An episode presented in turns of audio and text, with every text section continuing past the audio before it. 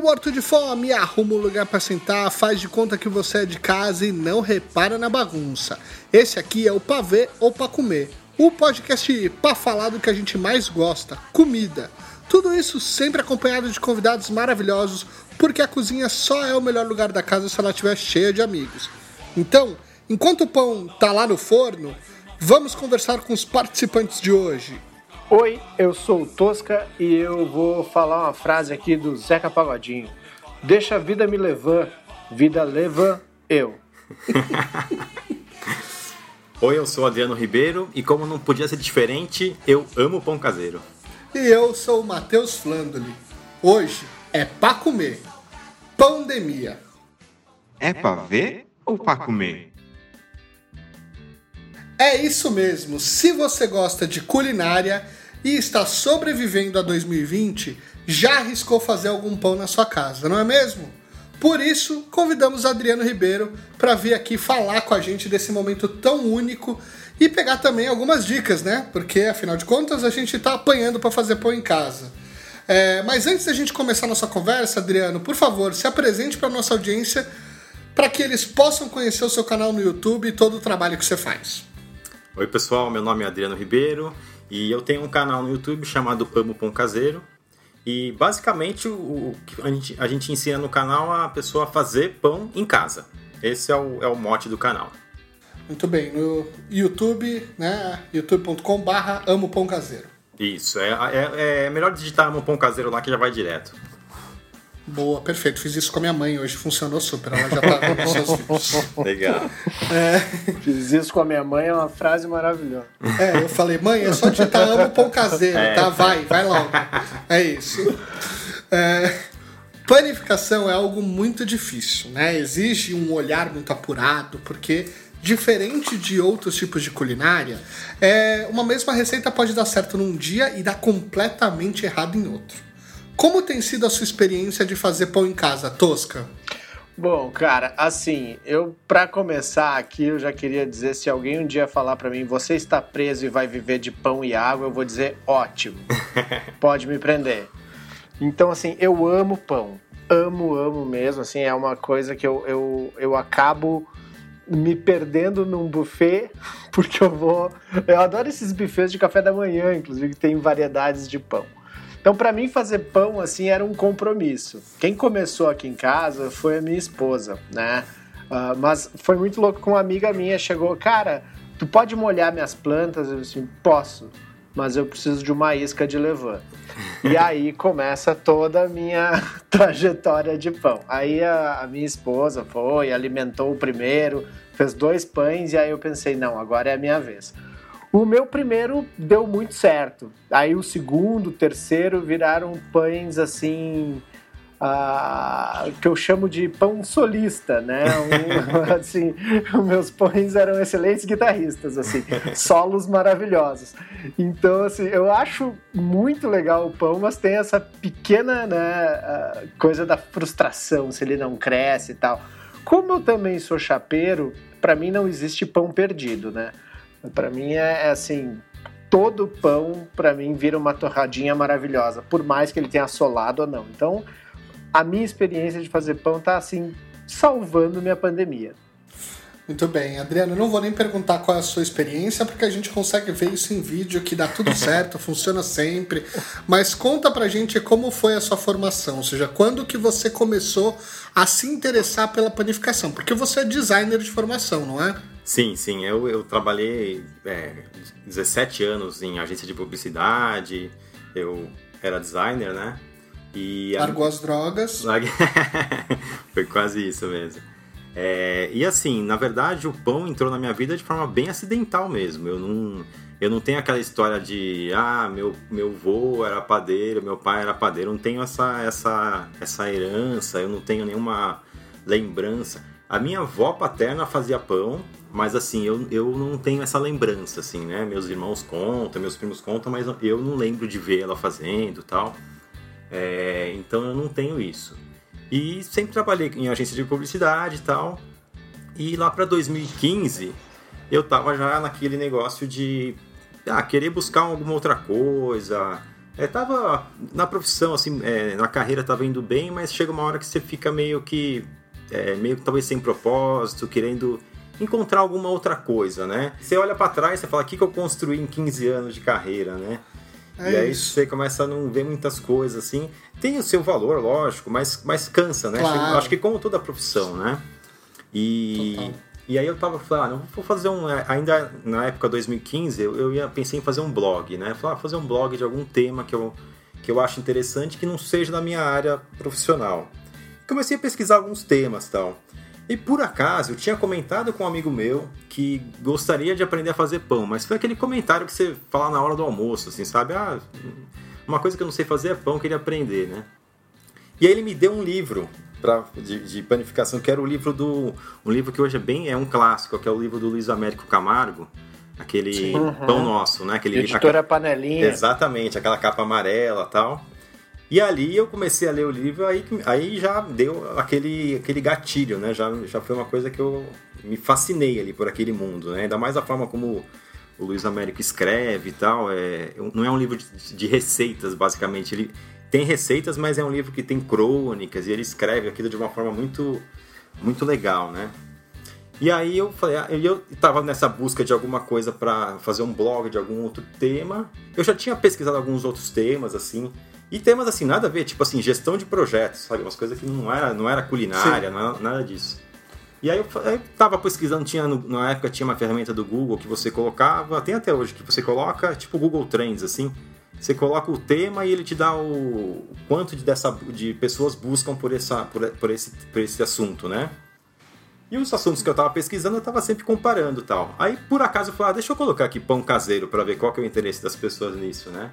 E a minha surpresa foi que era imenso, assim. Eu tava é, pesquisando temas que era, sei lá, 5 mil buscas diárias, alguma coisa assim. Quando eu pus pão caseiro, deu 50 mil. Eu falei, não, não é possível, né? E, e aí eu fui atrás, deixa eu ver o que, que tem na internet sobre pão caseiro, sobre panificação, sei lá, vamos ver, vamos ver o que, que tem. E assim, não tinha praticamente nada. Tinha alguns blogs, mas assim, é, o que tinha era focado na panificação comercial né? Para quem industrial, né? Industrial, para quem é padeiro, para quem tem padaria, esse tipo de coisa. Para panificação doméstica praticamente não tinha nada. Nem o próprio Luiz Américo que tinha que tinha feito o livro, ele acho que tinha uma página no Facebook, ele tem até hoje, mas ainda era uma coisa muito pequena, né? Aí eu falei, ah, encontrei o tema que eu queria trabalhar, né? Vamos ver o que, que dá. E comecei o blog. E, e foi assim, para aprender mesmo. Comecei o blog, comprei mais alguns livros, sei lá, comprei uma meia dúzia de livros de panificação e comecei a fazer as receitas dos livros. E aí eu tirava mas foto... Você já, mas, você, mas você já fazia a... e ficava bonito assim? Não, não? Você, não, como não, qualquer pessoa normal, teve erros aí durante o processo? Não, foi isso aí assim. Fiquei seis meses tentando fazer os, os, os pães ali do, do, do Luiz e, tipo, só saía coisa que não dava nem para colocar no Instagram, né? eu ainda é, tenho, então. eu tenho a foto do meu primeiro pão hoje. Aí é, eu sempre, é. às, vezes eu mostro para os alunos, falo, ó, oh, vocês estão achando que o de vocês está tá ruim? Olha aqui a foto do meu primeiro pão, né? É... Muito bem. E quais, e quais foram os erros mais comuns que você sofreu no começo? Olha, é, eu acho que tem alguns erros que são bem assim padrões, porque todo mundo acaba passando. Uma coisa que ninguém nunca me falou, eu acho que assim, hoje eu vejo as pessoas falando, mas na época não, ninguém falava, é que cada farinha absorve a água de um jeito diferente. Então, se está se tá na receita lá, sei lá, vamos arredondar, 100 gramas de farinha e 60 de água, você vai colocar água, não vai ficar igual ao que você está vendo na receita. Porque cada, cada marca é, vai, vai absorver de um jeito. Tem, tem marca de farinha que você coloca a mesma quantidade de água, vai ficar mais mole, outra vai ficar mais, mais firme. E isso é muito variável. Então, assim, é uma primeira coisa que eu aprendi que e, e, é uma coisa que, to, que geralmente as pessoas erram, é isso. Segue a receita, pesa tudo na balança certinho, bonitinho, e fala, ah, meu pão ficou achatado. Então, a, uma das causas pode ter sido que você colocou a água certinho e essa água era, era demais para sua farinha e o pão ficou não teve estrutura e ficou e ficou achatado, né? Esse eu acho que era uma das coisas. É, mas assim, um, um, erro assim que eu acho também que é, esse precisa de tempo, de prática, é, é você entender o ponto da fermentação da massa. É saber se ah, fermentou. Porque assim, a massa, ela não pode nem fermentar pouco, mas também não pode fermentar muito. Tem um ponto ideal Uhum. ali que, ela, que, tem- que você tem que usar ela naquele ponto. E para você descobrir, é, entender aquele ponto, é difícil, demora, demora, precisa de prática, né? E Sim. esse eu acho que é um ponto também. E eu acho que um terceiro aí que eu colocaria seria conhecer o forno. Isso eu acho que é uma coisa que vai muito para o lado doméstico mesmo, que você, cada forno vai ter a sua história, né? Tem um forno que esquenta mais de um lado, tem esse forno que esquenta mais de outro, tem forno que, que não esquenta direito, tem forno que uma coisa assim que é que a gente também acaba, a gente acaba falando muito de temperatura de forno, mas uma coisa que é bem importante assim, se, é, pro pão principalmente, é se esse forno ele ele retém vapor.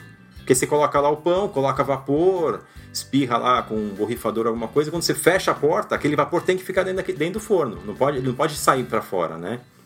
Então Sim. você pega alguns ó, esses fornos, esses fornos elétricos pequenininho que tem aquela só aquela portinha que é um vidrinho com uma borrachinha em volta, geralmente não vai segurar o vapor, aí vai ficar o ambiente seco lá dentro, o pão não vai crescer direito. Então eu acho que esses três pontos assim, a farinha, o- a fermentação e, o, e conhecer bem o, o forno. Se identificou com algum erro aí, Tosca?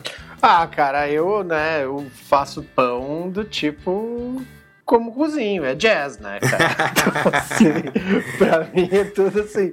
ah, tem, tem vários pontos. Eu acho que a farinha é uma coisa que é, que é incrível mesmo, assim, porque tu. Agora que o, que o Adriano falou, realmente vem isso, assim, ah, vou numa. Ma- Uma coisa que me pegou muito também é integral. Ah, vou fazer um pão integral. Sim, Cara, é. se eu não misturar 50% de farinha branca, Não eu não vou legal, ter esse né? pão. É, É, se eu faço ele apenas com, com farinha integral, ele é um bom objeto de caça. Você tem uma linda pedra na sua mão. É, assim, ele é perfeito para botar numa tira de tecido e sair a caça de outro pão, talvez mais macio. Pode segurar bem uma porta, de repente. Também. Exato, é peso de papel, essas coisas. Muito bem. Vocês dois são casados e têm suas famílias aí, crianças na sua casa, né? Qual que é o pedido, o, o mais pedido da casa de vocês? Olha, aqui em casa, é, o pão de fermentação natural não, não tem muito, muita saída, vamos dizer assim. Criança, geralmente, porque tem aquele sabor mais azedinho, assim, às vezes, às vezes não se adapta muito. Mas, assim, é, pão fofinho, brioche, esse tipo de coisa, vai que vai, né? E, e pizza também. Pizza, minha filha fala... A gente é, pode... que- Ah, vamos pedir pizza? Não, não, quero a do papai, porque é a que eu mais gosto é do papai, então... Ah, A pizza, eu consegui, consegui vender a pizza.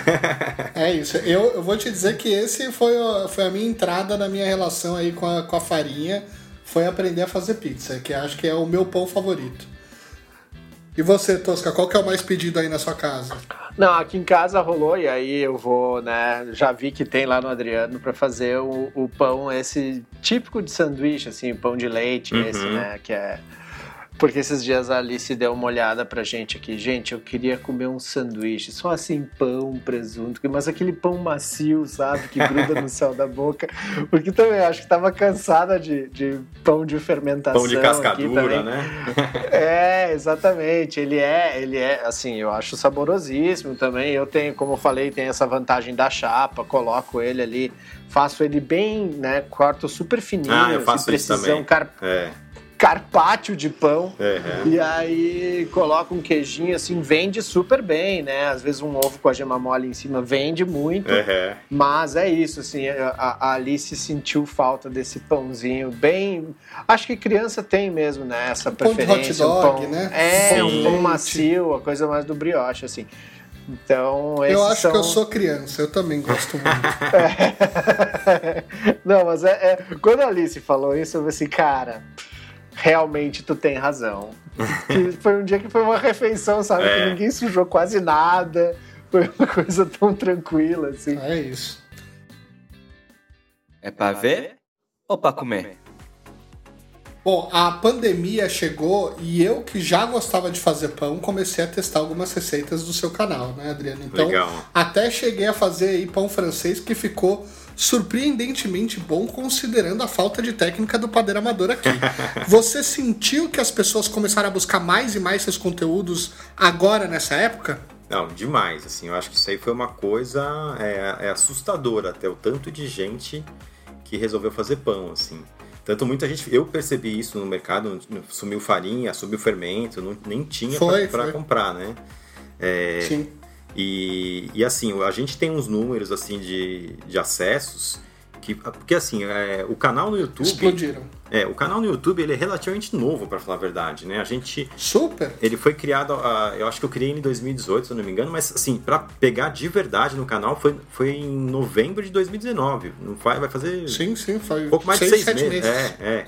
é. E aí a gente começou, a, a meta do, era chegar no final desse ano com 50 mil inscritos uma meta boa, assim, ousada, né? Acho que né, duplicamos a meta. É, vamos chegar agora. Duplicamos. É, vamos chegar essa semana a 500 mil.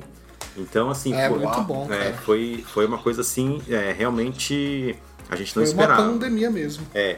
Na verdade, assim, já, já tinha uma onda menor vindo antes da pandemia de pessoal querendo Sim. fazer pão, né? É, a gente, então eu comecei o canal em final de, de, de no novembro, dezembro. E aí eu tava naquela coisa assim, ah, que tipo de receita que a gente vai colocar? E comecei a fazer algumas coisas, alguns testes e tal, pensar em umas receitas mais elaboradas. E aí, assim, por acaso, eu resolvi fazer uma enquete no. Isso era em janeiro. Uma enquete uhum. na, naquela abinha comunidade do YouTube. Ah, pessoal, o que, que vocês querem, querem é, ver mais aqui no canal? Aí eu pus lá técnicas de levar, não sei o que lá, é, técnicas avançadas, não sei o que. Eu pus no final só para deixar, assim, é, técnicas básicas para aprender a fazer um pão, simples. E, por, e essa foi estourado a, a que ganhou a mais votada. A mais votada. Eu falei, meu, talvez eu acho que a gente tem que começar um pouco mais. É, um pouco do básico mesmo. E eu gravei a receita que Sim. chamava Pão Caseiro para Iniciantes. Ah, vou começar com essa e daqui. Essa estourou já. Então, eu falei, vou começar com essa aqui para deixar aqui no canal. Quando alguém vier perguntar como é que faz pão, eu, eu indico essa aqui, mas depois eu vou fazendo umas outras. E essa daí, ela foi assim, um sucesso já em janeiro, né? E ela foi vir. Aí a gente fez o Pão Pita também, que foi bem legal em fevereiro. E aí chegou, é, o canal já estava é, é, indo bem, assim, mas até aí a gente já tinha chegado, vai, tinha chegado nos 50 mil inscritos. Quando chegou no meio de março, a gente começou a ter acesso, é, até, até anotei aqui, a partir do dia 13 de março, a gente começou a ter muito acesso de Portugal. É, então, vamos, vamos supor que a gente tinha, sei lá, é, a gente sempre teve bastante gente de Portugal acessando, 10 a 15% de, de acesso, até menos. Em, é, em, nessa, nessa época estava com 30% de vindo de Portugal. O que, que era? Porque já, era, lockdown, já né? era o reflexo da pandemia, lá, lá que já estava lá forte, né? E, e aí quando chegou Aqui foi lá para o é, 20, 24 de março, por aí, aí foi um pico assim, é, explodiu o número de acessos. O site caiu, o servidor não aguentava mais, tivemos que trocar de hospedagem. E, e foi E por que, assim, que você acha que surgiu? Por que, que você acha que surgiu essa necessidade das pessoas de começar a fazer pão em casa? Então, eu acho que já era uma coisa que já vinha crescente e só intensificou durante a pandemia porque é, as pessoas também tinham mais tempo né, de ficar em casa, tinham é, tempo para poder fazer, é, se dedicar mais, porque uma receita de pão, por mais que você que seja uma receita é, simples, você não precisa ficar o tempo todo ali na cozinha, ele demora, né? Um pão mais simples que tiver para fazer ali, que você tem que fermentar ele, vai levar de 3 a 4 horas, né? desde o ponto Sim. que você começa até terminar. Então, é, acho que no dia a dia, assim, as pessoas olham esse tempo já. É, ah, não, quando eu tiver mais tempo eu faço. E aí acho que quando chegou a pandemia, esse tempo chegou, né? E Exato. Acho que também e tem, tem um quê de terapêutico, né? Ah, sim, então, eu acho assim, isso, assim, eu acho que esse é o fator que levou a fazer mais na pandemia, né? Mas assim, de uma forma geral, vinha crescendo bastante. Eu acho que tem essa coisa de manipular a massa, que é uma coisa que a gente tem, assim, né, é, coisa nossa, assim, essa necessidade. Você pega uma massinha, você já quer mexer naquela massinha, né? Tem essa, essa necessidade, assim, é, intrínseca nossa do ser humano. Eu acho que tem a coisa... Meter também... a mão na massa. Exatamente, exatamente. Tem a coisa do, do, de hábitos mais saudáveis de alimentação, né? Você fazer seu próprio pão, saber o que, que vai naquele pão, evitar, de repente, o excesso de aditivo químico e tal. Eu acho que também é um outro fator também. E eu acho também uma coisa que, assim, é aquela coisa de se, se desconectar um pouco também, né? A gente está sempre aí online, sempre com o celular, sempre no computador. E na hora que você está fazendo pão, e aí eu acho que vale também para qualquer tipo de preparo aí na cozinha, você tem que desconectar, né? Não tem jeito. Você desconecta e fica ali. E acho que é um momento seu ali que é importante também. Legal. é uma das coisas que aconteceu muito com os meus amigos que gostam de cozinhar foi a coragem de iniciar um levan. Sim. Que eu descobri depois que é algo simples, mas que requer uma dedicação mínima, uma atenção, um olhar, uma rotina, né? Uhum. Quais são as dicas essenciais aí para quem quer começar a fazer um pão de fermentação natural a partir do seu próprio levain? Legal. É, eu acho o seguinte, assim, uma coisa também que eu acho que eu vejo pouco é, e eu acho que é super importante, assim, antes de começar, porque fazer um pão de fermento natural, usar o levain, ele exige uma tem uma barreira de aprendizado um pouco grande, né? Então, assim, uma dica que eu dou para quem quer fazer pão com, com levain e entrar nessa área é primeiro aprender a fazer pão com fermento biológico. É, por quê? Porque mesmo que você, não, mas eu quero fazer com levain, tudo bem, você vai chegar lá, entendeu? Mas assim, uhum. fazendo com fermento biológico, vai ser mais fácil, vai ser mais rápido, e aí você vai aprender a usar o seu forno direito, a trabalhar direito a farinha, a escolher a marca que, mais, é, que mais te atende ali. Então você vai é, dominar várias coisas que quando você chegar no fermento natural, você já sabe de tudo aquilo e não vai ser mais um, uma coisa para dar errado, entendeu? Então acho que é uma, é uma coisa que eu acho importante, até por isso que no canal do YouTube a gente, a gente embora a gente fale lá, ah, se quiser fazer com fermento natural, sempre, a gente sempre dá o, como fazer aquele, aquela receita com fermento natural, a gente foca bastante no fermento biológico, porque eu acho isso, a pessoa é legal aprender primeiro o fermento biológico, né? Acho que isso é uma das coisas. A segunda coisa é paciência mesmo, uma coisa que assim a gente é, cada vez tem menos, né? Essa, essa ansiedade, esse imediatismo é, de achar que vai sempre dar certo logo de primeiro, ou querer que faça que, que, seja rápido, né? Pessoa começa a fazer o fermento e pode ser que demore. Não, não tem uma precisão assim, ah, você vai começar o fermento hoje, daqui cinco dias você vai terminar. Pode ser que não, pode ser que demore duas semanas, pode ser que depois de duas semanas você descubra que não deu certo e começar de novo. Então tem toda esse, essa, esse, essa paciência que, que a gente vai trabalhando. Porque quando o fermento também estiver pronto, você também vai ter que ter paciência com o pão, né? Porque o pão com fermentação natural ele é bem mais lento para crescer e tal. E então essa é uma coisa também importante. E, e eu acho isso, assim, de uma forma mais pontual, vai para quem é, é, a gente falando algumas dicas mais pontuais é, na fermentação natural é olhar, observar bem a água que você está usando.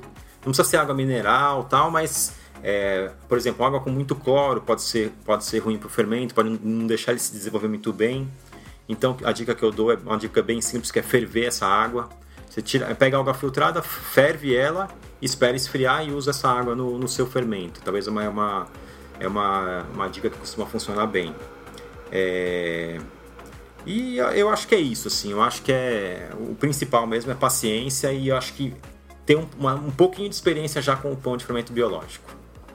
E tu acha que rola, tipo assim, um, um, reuso de água, assim, tu fez um macarrão, tem aquela água ali, fonte de amido, né, e aí tu reutilizar essa água que já tá fervida, né, eu, por exemplo, costumo fazer macarrão eu salgo ele depois, eu não salgo essa água. Uhum. Né? Algumas pessoas vão querer me matar depois disso, mas eu, tô, eu, eu, eu, tô só em casa. Eu tô, achando, eu tô achando que você quer virar a Bela Gil da panificação já. Mas assim, dá uma reaproveitada nessa água, por exemplo. Ah, eu fiz um grão de bico na pressão, sobrou essa aguinha Tu acha que joga com esses sabores e tal ou não? Não, dá. Não eu acho que, muito. assim, cada coisa que você acrescentar ali no pão vai dar diferença, né? Pode ser que fermente mais rápido, fermente, é, pode ser que mude a textura, né? Então depende bastante. Uhum. Vamos supor, se essa água do macarrão tiver um pouquinho de óleo, é, o pão tem isso, né? Você colocar é, 10 gramas ali de. A gente fala sempre em gramas, né? Tudo que é. Todas as medidas, mas 10 ml de, de óleo, azeite, já, você já muda completamente a textura do pão, né? Então uhum. é legal usar se você já tiver um domínio do, do, do processo, né? É, mas assim, para quem está começando, até o negócio da farinha integral, eu falo, ó, você quer fazer pão com farinha integral? Legal, mas aprende a fazer com farinha branca, água, sal e fermento só. Não coloca azeite, não coloca ovo, não coloca leite, não coloca nada, para você aprender esse básico. Depois, quando você tem esse básico, você consegue ir acrescentando outras coisas. Tem água, você pode pôr água para dar uma cor, né? Tem vários tipos de coisas que dá para fazer, mas acho que já é uma coisa um pouquinho mais avançada. Já sobe um pouquinho. Sim, exatamente. O meu pão favorito para fazer em casa e que eu me sinto mais confortável, eu faço sempre é a focaccia. é simples de fazer, dá para colocar o que você quiser em cima, é, vira às vezes uma pizza romana, enfim, eu acho que ele é, é, se não é pizza, acho que é a minha receita favorita. Qual que é a receita favorita de vocês, Tosca e Adriano? Bom, eu, eu, cara, eu tenho um carinho enorme por um, por um pão que eu aprendi com um amigo meu que morou no Peru, né? Um tempo ele trouxe lá o panchapla, que é um pão zero expectativas de crescimento, né? Ele já chapla, chapado, Uhum. né? Ba- Então, assim, esse pão, pra mim, porque também ele vira tipo um pita, vira pizza, vira uma bolacha, no outro dia ele tá crocantinho, assim. Então, esse, esse para mim é o pão, porque ele também ele é zero expectativas. Assim, ah, ele não vai crescer, tá ali, eu sei que ele vai ficar assim, mas ele com homus fica maravilhoso, um babaganuche. né? mistura aí o Brasil com o Egito, digo Peru com Líbano. O meu, o meu, assim, ó, o que a gente, que eu sempre tenho aqui em casa é o pão de fermento natural básico, que é aquele que eu falei, farinha, água, sal e fermento, assim. É, esse eu tenho sempre, a gente, eu faço uma vez por semana e deixo, deixo, eu faço que nem o Tosca falou, eu fatio ele, deixo no congelador e eu vou descongelando as fatias de manhã para comer.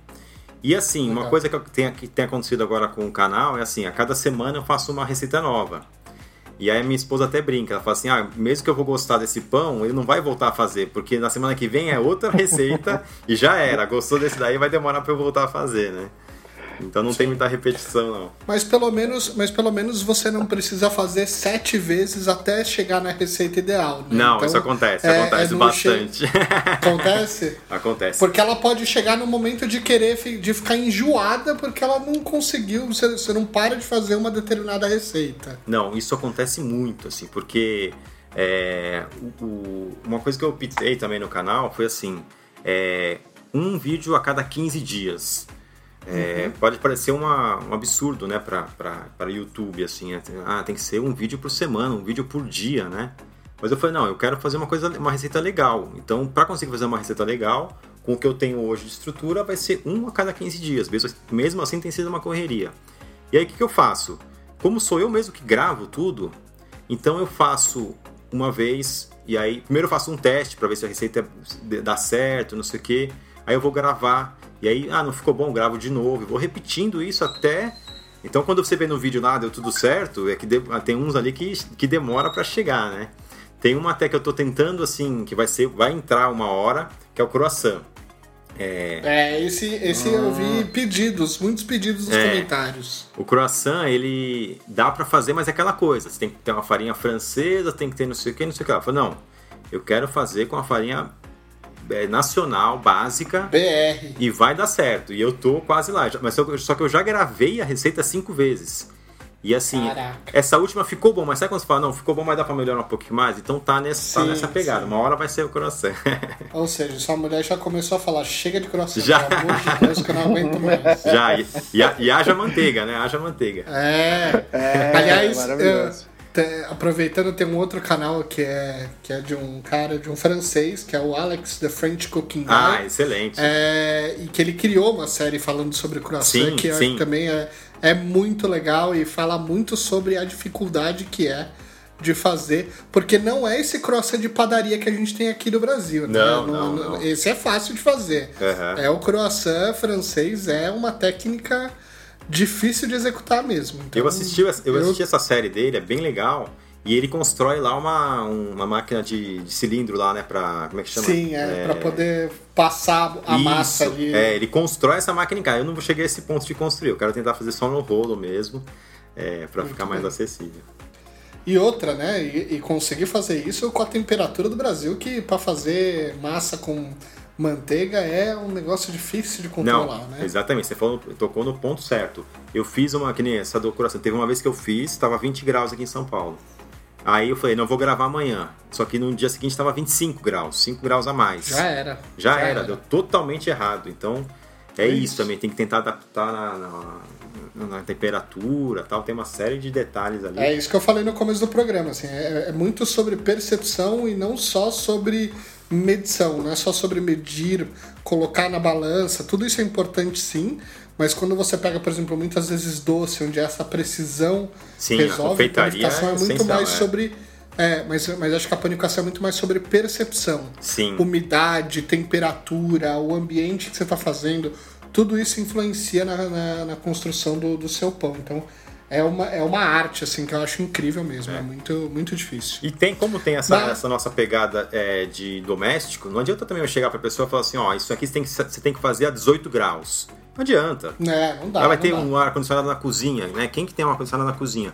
Então tem que ser uma coisa que dê, pra, que, que dê pra adaptar em qualquer lugar, né? Essa, essa é a nossa é. proposta. E considerando o Brasil, que é um país onde, né, tá aqui, a gente pode estar 18, no Maranhão pode estar 28 e a gente vai ter que tentar minimamente adaptar essa necessidade. Né? É. Exatamente, exatamente. Outro surgimento muito importante nessa pandemia é a quantidade de pequenos produtores de pães que vendem para os seus seguidores, né? E eu vi também que muitos dos seus alunos do curso de panificação também começaram a vender pão. Você até chegou a divulgar isso no, Insta- no seu Instagram.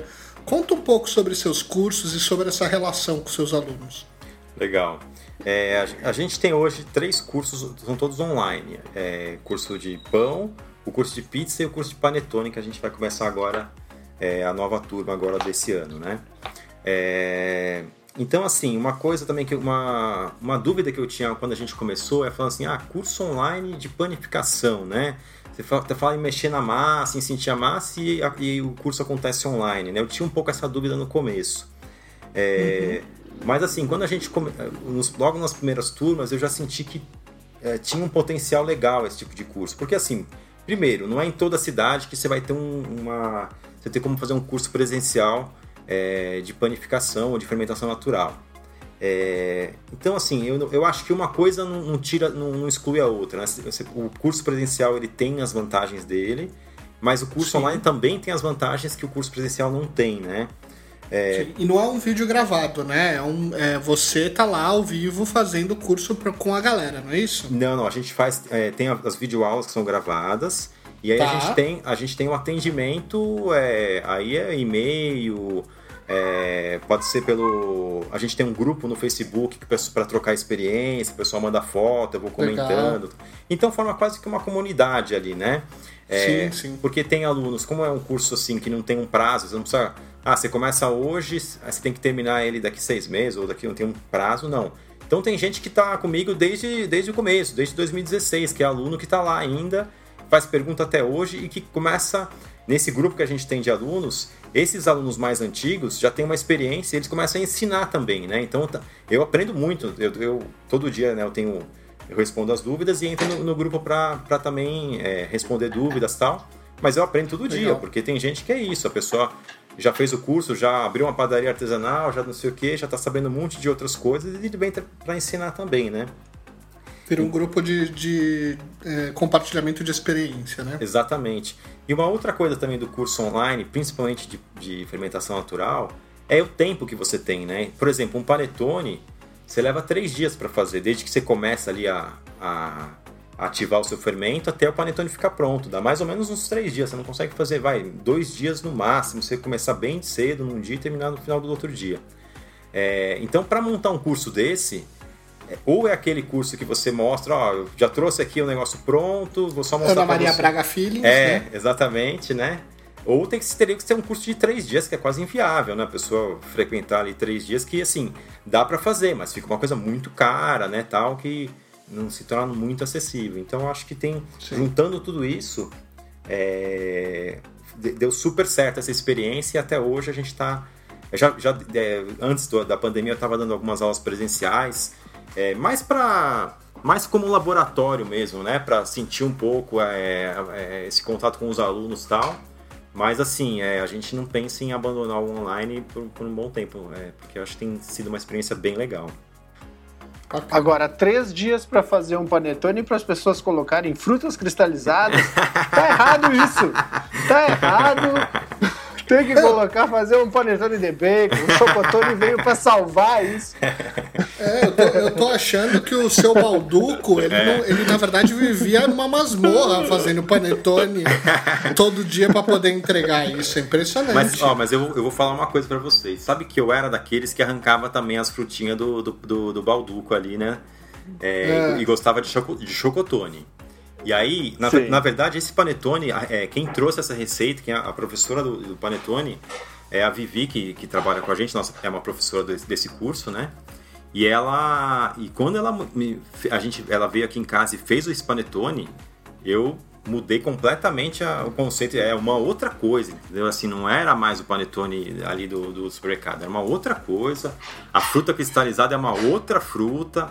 E aí, assim, mudou completamente a meu. Hoje eu prefiro muito mais o panetone do que o chocotone.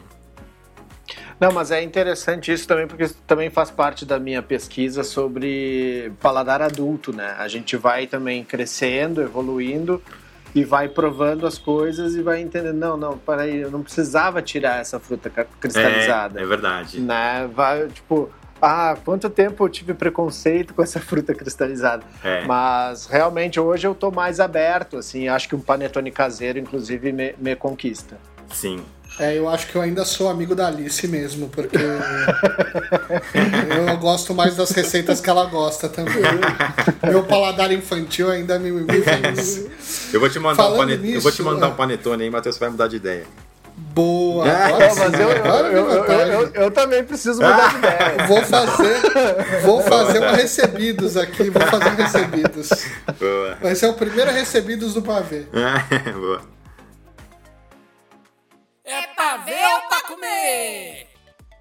Bom, como a pandemia não atingiu só nós três, né, mas muita gente, a gente convidou os seguidores do arroba Amo Pão Caseiro no Instagram e do Pavê para Comer Podcast para fazerem perguntas aqui nesse episódio e eu selecionei algumas dessas perguntas que vocês fizeram, porque foi muita pergunta, foi muita coisa mesmo. A primeira delas é simples, direta. Pão que nasce torto nunca se endireita? E pior que essa é uma pergunta boa mesmo. Sabe por quê? Porque pão tem essa coisa, é um processo que começa ali, né? Falei, no mínimo 3, 4 horas. Se começou errado, você fala assim, ah, cresci, não deixei crescer, vi que não cresceu muito, mas continuei. Já não vai dar certo. É um processo meio em cadeia. Se uma coisa dá errado ali no comecinho, no final você pode ter certeza que não vai dar certo. Então tem que ser do começo É, ao fim foi- mesmo. Foi nesse momento que eu me senti assim, panificador. Quando o meu primeiro que solou, eu, cara, eu já botei ele na panela, assim, tipo, tá errado. Você já é, exatamente. Esse é um E A hora que eu peguei a massa, senti a massa na mão, assim, disse, hum, não vai crescer. E aí certeza Dito que e não vai, feito. É, um disco voador, ali, lindo. assim. a primeira fatia saiu dois ET. É isso.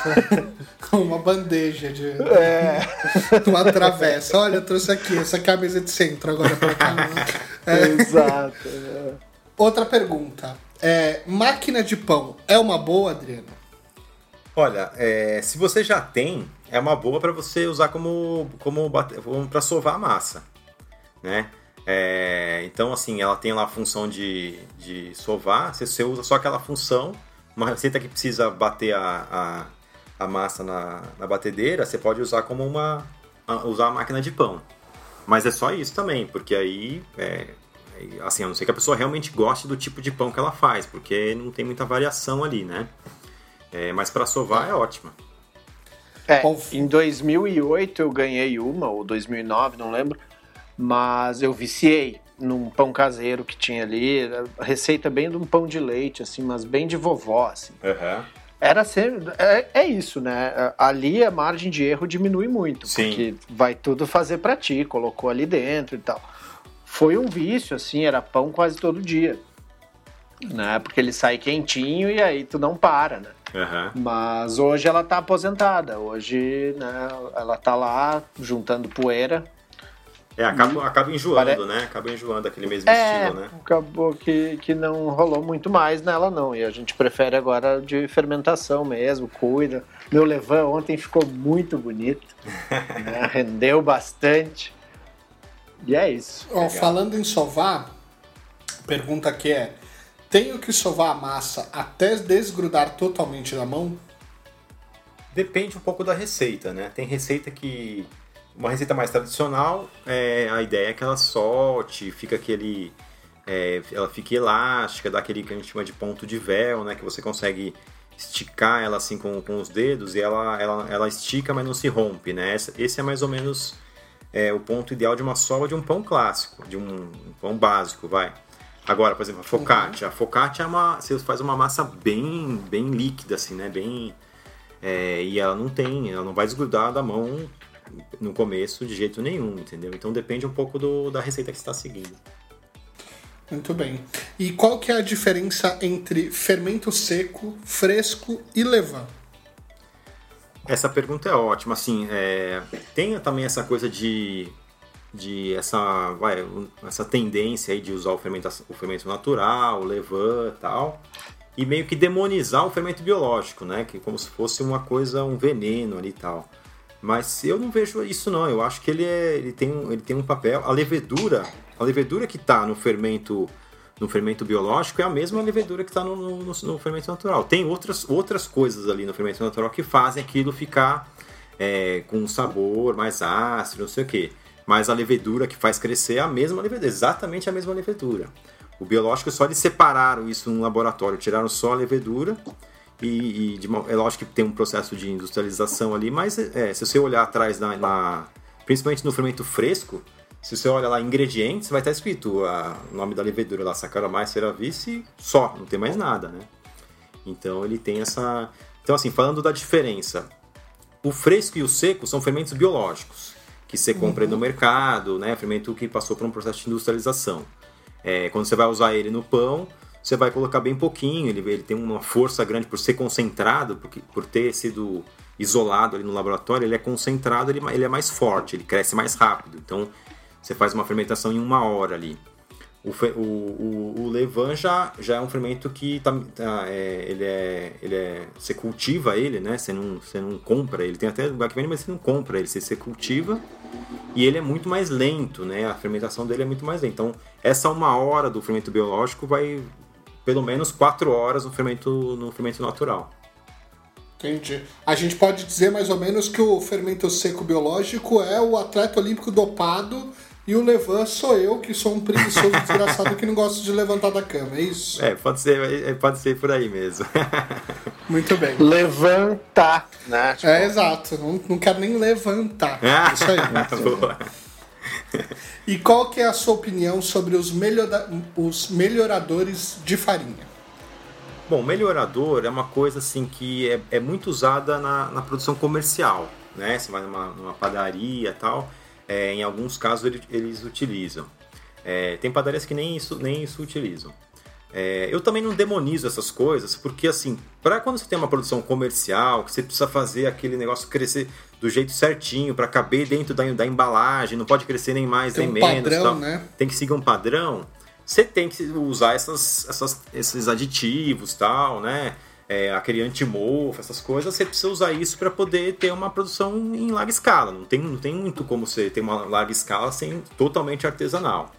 É, agora, para o uso doméstico, eu não vejo, eu não vejo nenhuma necessidade. É, eu até falo nos vídeos, a gente troca. É, o melhorador, quando você tem uma massa mais.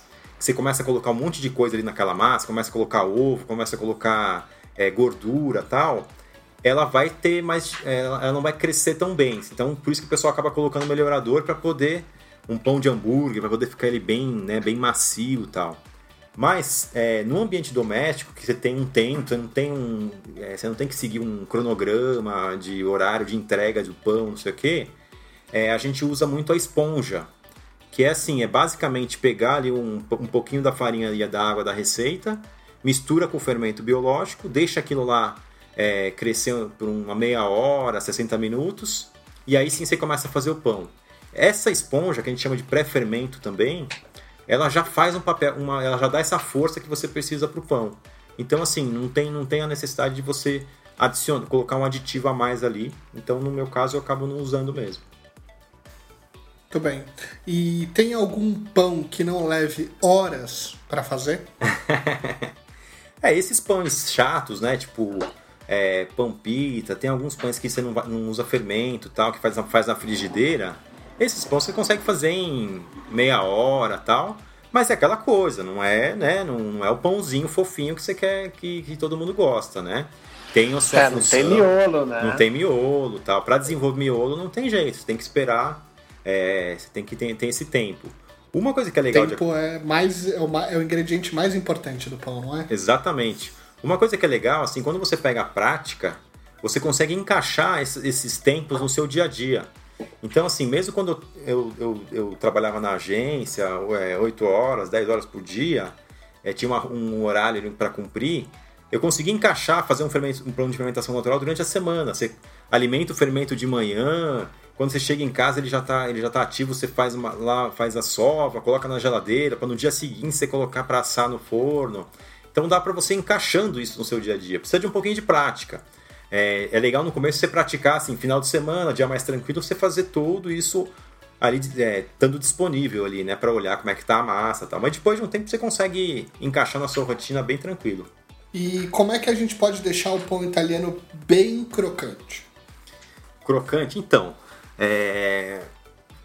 vamos supor que você está fazendo tudo certinho, né? Ah, tá esperando fermentar certinho, e tal, mas mesmo assim não ficou crocante. Ou assim, teve um dia que ficou crocante, mas teve um dia que não ficou.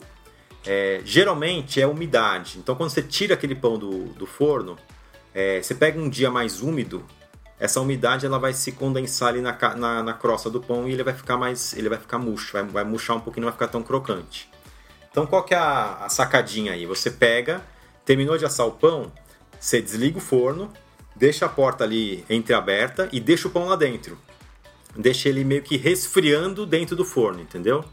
Ele vai demorar mais para resfriar, mas ele vai, o ambiente ali do forno é um ambiente seco.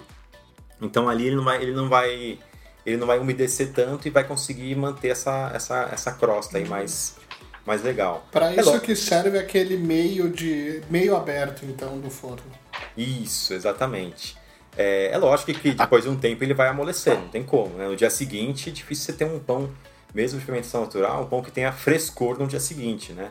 Mas é, usando, fazendo essa, essa, esse negócio de deixar um pouquinho mais ali no forno desligado, você consegue manter lá umas 3, 4 horas bem crocante ali o pão para servir. E ter a sabedoria de levar ele no outro dia um pouquinho para passear no forno também, Sim. né? Liga cinco minutinhos, faz ele ressuscitar ali lembrar que pão é uma coisa de Cristo, né? Então ele sempre pode ressuscitar. Verdade, exatamente. É isso. Agora a última pergunta e mais importante de todas. Vamos lá. Como comer pão todo dia e não engordar? é, o pão é aquela coisa, ele, ele pode ser o vilão, mas depende, depende do que você coloca dentro do pão, né? É... Ou da quantidade que você come também, né? É... No meu caso, assim, eu tenho meio que já eu, eu, não, eu não tenho assim uma, uma tendência é, para engordar. Se eu tivesse já, tá, já, não, já, não, já seria um problema. É, mas eu acho que não é, acho que é você não exagerar mesmo, como tudo na vida, né? Você não exagerar na, na quantidade, você, você, você, você não, não, não, não, rechear demais. É o equilíbrio, ou, né? É o equilíbrio. O equilíbrio. Né? Exatamente, é o equilíbrio. Não, isso, isso me fez lembrar a história do. A, a, a minha filha teve um, um, babá, né? O Regis, e é. a mãe dele tinha uma lanchonete de beira de estrada. E ela disse sempre tinha o seu Alberto lá que pedia o prato e pedia para botar um pouquinho da concha onde ela fritou as batatas, um pouquinho do óleo em cima da é. comida. Assim. Então é como tu falou, depende do que tu põe em cima, né? Exatamente. Então, o cara pega esse olhinho ali da fritura da batata, né? É isso. Eu é só pão e manteiga, na maioria. De vez em quando um ovinho frito. É, é que nem a cerveja, né? O que engorda é o que você come no boteco. A cerveja é. é. Exatamente.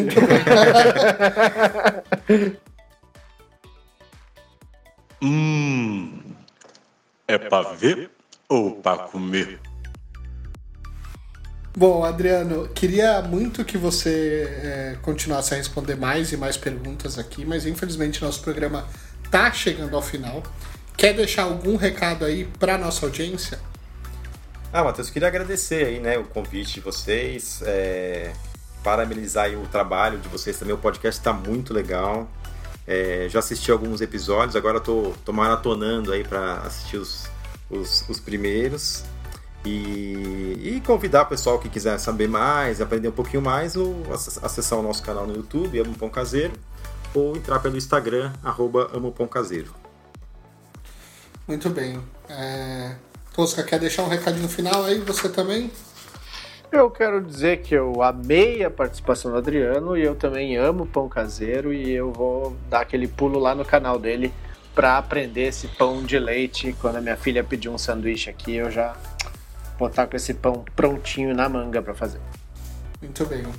É, Adriano, muito obrigado por ter aceitado o convite aí mais uma vez. Foi muito legal esse papo. É, se você quiser saber mais sobre panificação, vai lá. Eu testei receita, funcionou. É, acho que é um lugar que você pode se sentir seguro aí, sempre entendendo que é, tem muitas variáveis nesse processo e que, é, mesmo assim, com a pouca habilidade que eu tenho, deu certo aqui em casa. Então, vai lá, bote fé que o conteúdo é bem didático e muito bom. Para você que nos ouviu até aqui, não esquece de seguir o podcast lá no Instagram, no arroba Pavel Comer Podcast ou no facebook.com barra Pavel Comer Oficial. Conta o que você achou deste programa, interaja comigo por lá, vamos continuar essa conversa. Esse episódio vai ficando por aqui, até a próxima, tchau!